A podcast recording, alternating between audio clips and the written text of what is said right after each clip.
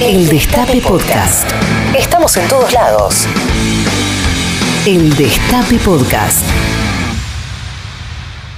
Ahora vamos a eh, irnos un poquito más atrás en la historia de la vida de Néstor, un Néstor que todavía no había ganado ninguna elección, que todavía no era intendente, que todavía no era gobernador y por supuesto no era presidente. Estoy hablando de un Néstor estudiante.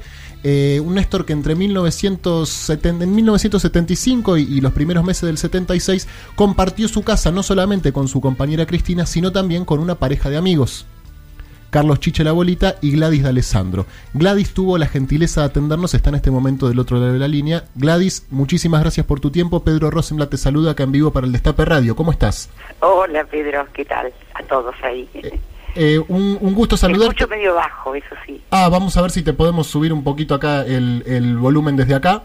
Eh, es la primera vez que conversamos y yo la verdad no, no, no, no, te vi mucho, Gladys, dando, dando notas en estos días. Seguramente, bueno, te, te llamen por ahí eh, mañana. No sé cómo te pega a vos esta fecha, cómo estás atravesada por, por estos 10 Sí, años sin Néstor Kirchner. Sí, generalmente en estas fechas me llaman de algunos lugares. Ayer estuve hablando con Sandra Russo. Eh, y también creo que en un espacio que tuviste vos, que es el de Tati y Almeida y, Cha- y Y Charlie Pisoni, acá en el Destape también, sí. sí.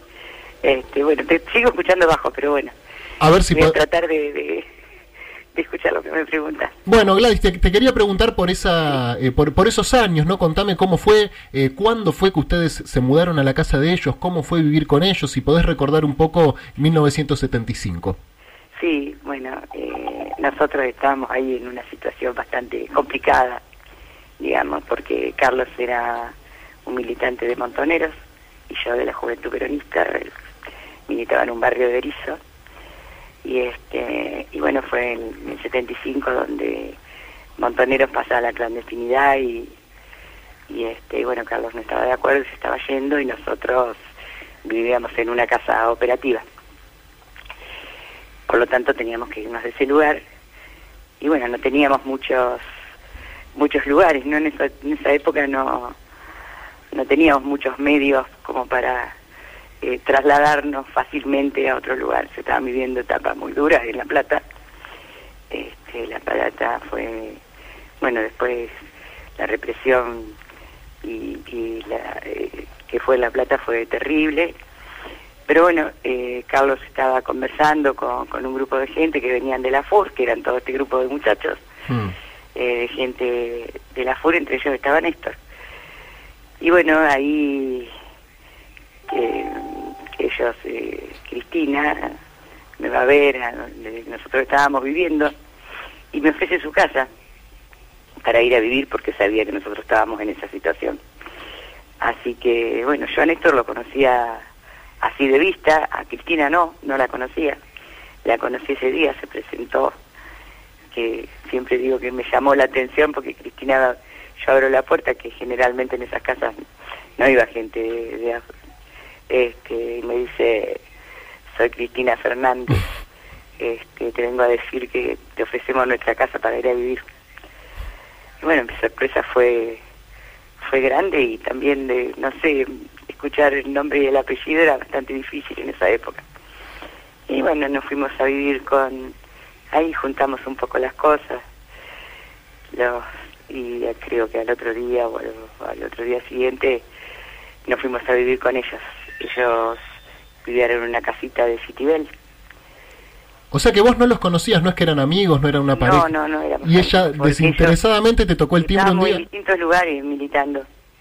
O sea, ellos, este, bueno, Cristina venía de FAED, eh, Néstor, eso lo sabe todo el mundo, Mm. eh, Néstor de la FUR, y bueno, era un grupo de, de gente que, que no militaba en las organizaciones, y en distintos espacios, porque La Plata, bueno, eh, en esa época, este, casi todos, la mayoría era militante, ¿no? Pero no, no habíamos dado en, en encontrarnos.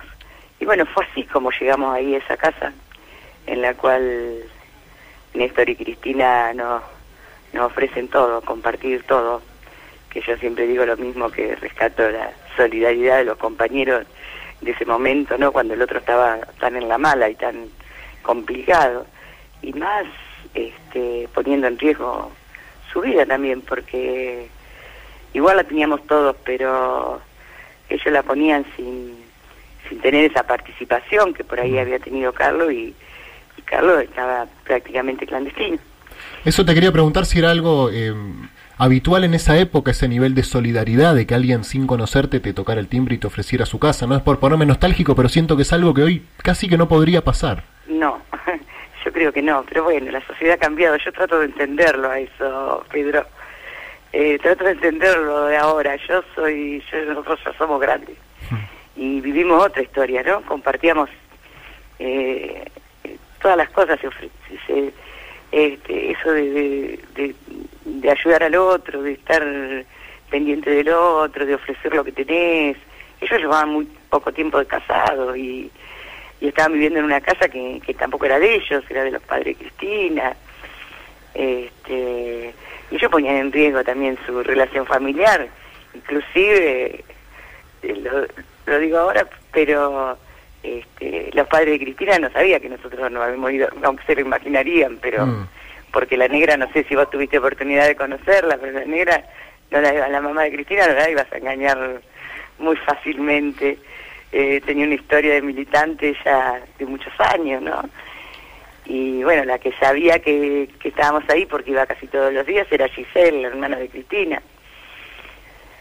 Y bueno, pero así compartimos todo y tuvimos una muy buena relación y bueno, eh, la juntada, las charlas, por supuesto que las charlas siempre eran políticas, se a la política, ¿no? Claro, sí, me imagino que hablando otra cosa. ¿Y vos percibías que había en ellos, digamos, una, una voluntad de, de, de, transitar una carrera en la política cuando te enteraste que Néstor después fue intendente? ¿Te sorprendiste o, o, pensabas? No, no, para nada, no, no, no me sorprendí porque siempre, siempre pensé que, que que podían, lo que nunca pensé es que iban a ser presidente, eso sí.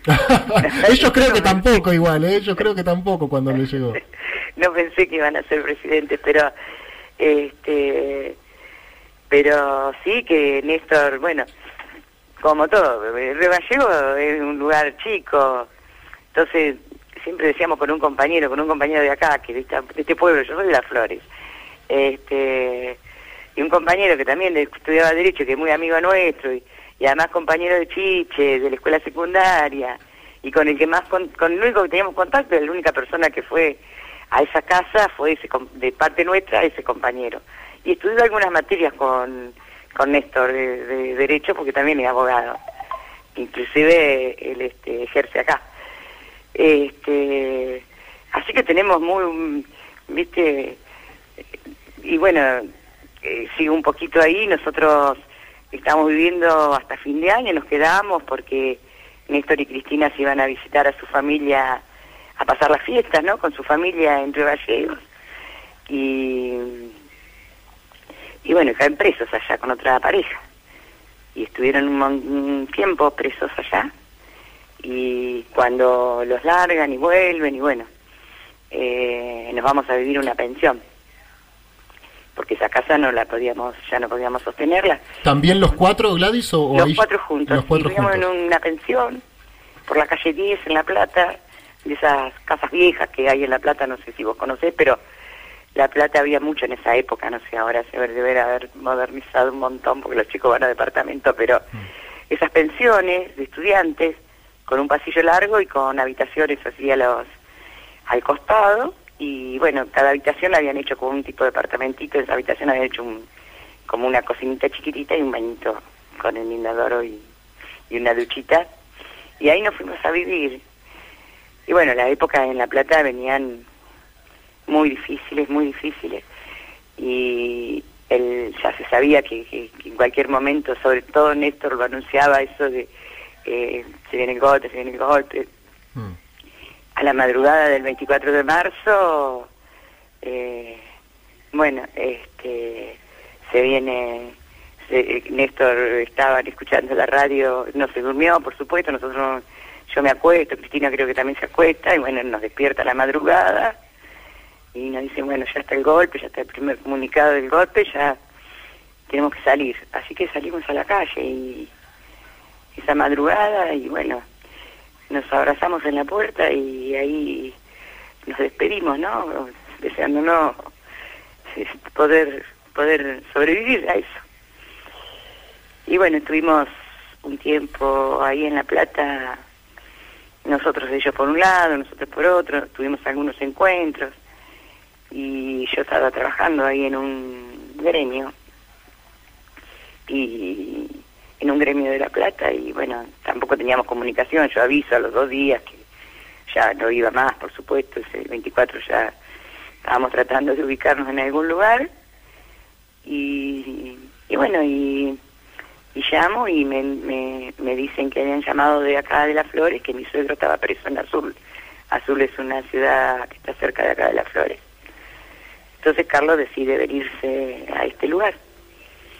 Y bueno, fuimos a un pueblito chiquito de campo que está cerca de Las Flores, que mi mamá tenía una casa. Y nos fuimos a vivir ahí, habremos estado, no alcanzamos a estar una semana. A la semana va mi hermana a buscarme a la noche para que pudiéramos venir a ver a la madre de Chiche, que bueno, estaba con su marido preso y dos hijas menores. Y, y bueno, lo estaba esperando la policía. O sea que han avisado que nosotros que había movimiento en esa casa, como pasó con todos, ¿no? Porque mm. la complicidad civil fue la que la que este nos llevó hasta esta situación. Y bueno, ahí Carlos estuvo dos días detenido acá en... Yo a veces le digo Carlos y a veces le digo Chiche porque muchos lo conocen por Chiche. Sí. Este, dos días acá, legal, incomunicado pero legal, y a los dos días lo trasladan a Azul porque las flores estaba este estaba tomada por el ejército eh, toda la, la, institución y y este y ahí desaparece. Ahí desaparece Carlos y bueno hasta el día de hoy sigue desaparecido y, Gladys, vos tuviste la oportunidad después de, cuando ellos llegaron a la presidencia de, de, verlos en Olivos, en, en, en, la Casa Rosada, de, conversar con ellos, ¿sí? ¿Cómo fue eso? Sí, sí, sí, yo, o sea, y yo en, cuando Néstor estaba haciendo la, la campaña para intendente, él pasa por las flores en auto con un compañero de allá de Reballegos y bueno, preguntan la ruta si me conocen y le dan el lugar y me, apareció en casa a comer con ese compañero. Y bueno, nosotros de acá, con este compañero que te hablaba hoy, siempre mirábamos cómo iba Néstor en cada, cuando venía la, cada elección, mirábamos a ver cómo eran los resultados. Primero en relación con este lugar. sí, sí. Hiper específico, ¿no? El resultado que iban a buscar. Sí, seremos lo único de acá de las flores que miramos cómo sale el río. Y seguramente que sí, ¿eh?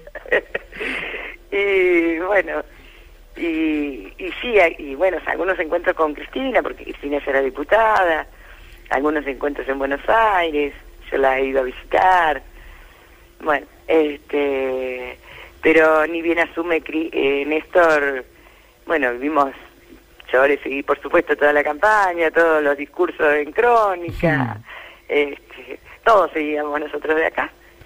Y bueno, cuando Néstor el presidente enseguida se ponen en contacto conmigo.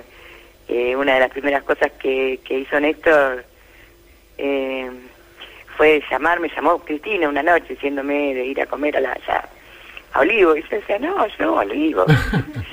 este, no, no, esta es mi casa, Cristina.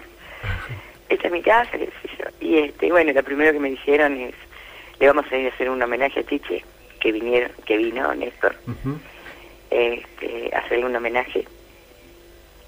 Y después vino Cristina. Sí, me acuerdo. había fallecido Néstor cuando vino Cristina. También en el 2011 vino Cristina a hacer un homenaje a, a Carlos. Gladys de Alessandro vivió con, con, su compañero Chiche La Bolita y con Néstor y Cristina en el año 75 y los primeros meses del 76. Eh, imagino que es una fecha eh, que te moviliza mucho, Gladys, así que te agradezco mucho el tiempo que tuviste y la gentileza de habernos atendido. No, gracias a ustedes, chicos, sí. La verdad que son días movilizantes. Me imagino. Y les mando un abrazo grande. Un abrazo grande, Gladys. Muchísimas gracias. Chao, chao. El Destape Podcast. Estamos en todos lados.